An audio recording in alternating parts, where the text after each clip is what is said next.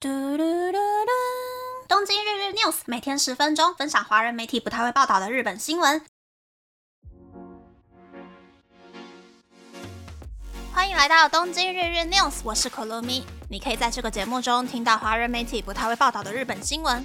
不过这次是二零二四春节特辑。今天是除夕嘛，大家应该是一边打扫一边听这个节目吧？又或者是一边摆烂 pass 掉打扫这一件事情，然后一边听这个节目呢？而我呢，因为已经回台湾了啦，所以在那之前已经打扫好日本的家了。台湾的家也不需要我来打扫，所以现在大家在听这个节目的时候呢，我应该是已经跑出门玩了。原本啦，打算要在国历年的时候介绍日本跟台湾过年的差异。但是有很多大家都知道的原因，所以那个时候就没有做特辑节目了。所以今天这一集呢，会介绍日本人的年都是怎么过的。不过要先说明，就是啊，日本从南到北那个距离真的是太长了。等一下介绍的内容呢，也许不是涵盖全日本的习俗哦。如果你有在电视上面啊，或者是网络上看过其他日本人过年的习俗的话呢，欢迎可以留言补充哟。那么开始进入介绍的部分了。先来说说台湾人除夕吃团圆饭之前会做什么好了。我们家的话呢，会先大扫除、洗衣服、洗棉被，去大卖场买鱼、买常年菜，买一堆吃的、喝的，还有春联。除夕当天呢，会去家里附近的土地公庙拜拜，然后贴春联。晚上的话，就是大家一起吃饭、看电视、领红包。睡觉之前把衣橱门打开来之后，就可以睡觉了。那为什么要先打开衣橱门之后才可以睡觉呢？是因为小时候妈妈讲说。初一不可以开衣橱，所以为了确保初一早上醒来有衣服可以穿呢，除夕晚上睡觉之前呢，我就会先把衣橱的门打开来。但是啊，说了那么多，来日本之后，我一个人住，除了大扫除跟去超市之外，剩下的我一个都没有做了。所以日本人除夕吃团圆饭之前，又有哪一些有的没有的需要做的事情呢？首先呢，大扫除跟去超市是共通的，只是日本人有几种一定会在超市买的东西。第一个是年菜，因为日本人认为呢，初一是不可以开火的，顶多就是可以煮白饭，所以会事先用比较大的餐盒，把初一要吃的菜一人一盒，一人一盒摆放整齐之后，冰到冰箱里面，等到要吃的时候呢，拿出来在室温下放了几分钟，不会那么冷冷冰冰的时候呢，就可以吃饭了。这个日本人的年菜呢，因为有很多一定要吃的菜色，做起来实在是太麻烦了。所以现在很多日本人就会直接去预约年菜，而日本预约年菜一个人的价格大概是日币八千到两万五之间吧。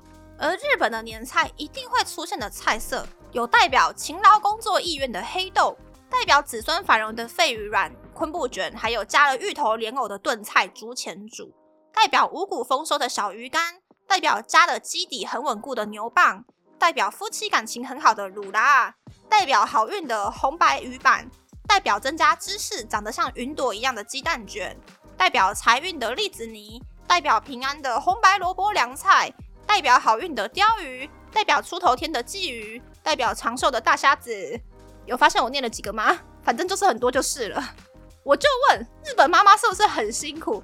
过个年要做那么多无为不为的菜，做完还不可以直接放大盘子里面装了就好，还要一点一点细心的、漂亮的装到每一个人的餐盒里面冰起来哟。想了我都已经逗短了。以前的日本人是真的会把这十几种菜尽力的做好，塞到盒子里面放到冰箱冰起来。但是现在我觉得预约年菜的人比较多啦。我家附近的超市到现在啊，那个什么肺鱼软都还没有卖光光。我以前是有买过一次三层的冷冻年菜，想说一天拿一层出来吃好了。但是问题是，日本装年菜的那个餐盒啊，是不可以微波的塑胶盒或者是木盒。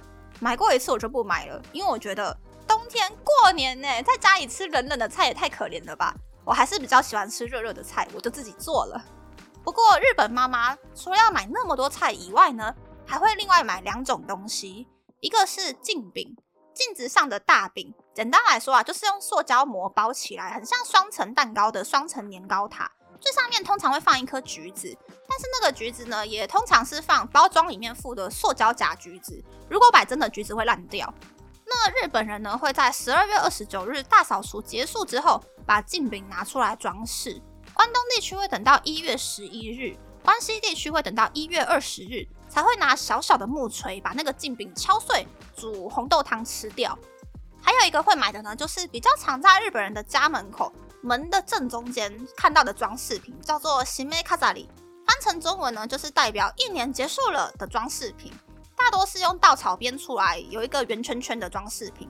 啊，比较大手笔的人呢，就会去买两盆门松，松树的松，也就是插上竹子啊，还有松叶的大盆栽，放在门的两边。那这个门松呢，还有新梅卡扎里。都是为了迎接神明进入家里的装饰物。那这些装饰物呢，就会大概从十二月二十八日开始拿出来放。那北海道、关东、九州地区会放到一月七日，关西四国地区会放到一月十五日之后呢，拿盐巴净化过后丢掉。说到这边，大家是不是以为日本的流程跟台湾很像呢？就是要大扫除、买菜、做年夜饭、摆过年的装饰、吃年夜饭、领红包呢？No No No！还有一个就是啊，在跨年的时候，日本人会吃荞麦面来祈求好运、长寿、健康，还有财运。所以呢，现在的日本人呐，尤其是一个人过年的日本人，可能不太会花那么多钱买年菜来吃啦，但是会去超市或者是二十四小时营业的超商买微波荞麦面或者是泡面的那种荞麦面。年底那几天呢，也是最有名的泡面荞麦面有在做特价的时候哟。然后呢？大家觉得吃完荞麦面，哎，日本人就要上床睡觉了吗？No No No，很多日本人啊，半夜是不睡觉的，他们会去神社拜拜，叫做哈兹莫德。各地知名的神社，那个时候呢，就会挤满拜拜的人潮，比外国观光客很多的假日白天人还要更多，超级可怕。具体来说啊，日本的神社呢，是要走到房子的最前面，摇个铃，跟神打个招呼，再丢个五块钱硬币进去，对吧？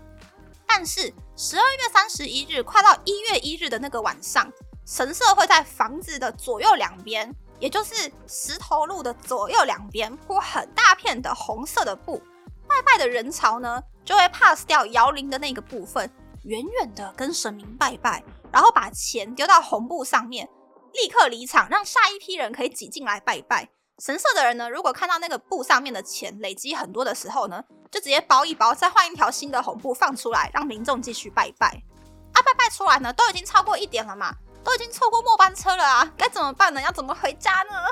不用担心，东京都的电车啊，那一天晚上呢是二十四小时营运不收班的。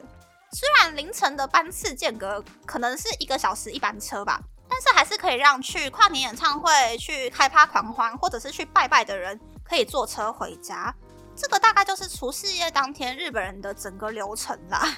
大家觉得怎么样呢？听起来好忙碌哦。那么，那么这次的分享虽然有点短，但是就到这边啦。不知道大家喜不喜欢这样的节目呢？欢迎大家留言和我分享你的想法。喜欢这个节目的朋友，可以在 Apple、Spotify 上按 KKBox、First Story、Mixer Box 等 Podcast 平台和 YouTube 订阅《东京日日 News》，多多按赞、评分，或是在上岸想要赞助这个节目，还可以在 Instagram 追踪《东京日日 News》Day Day Tokyo 的账号哦。希望大家今天红包可以拿的又大又厚，肥肥一包哟！拜拜。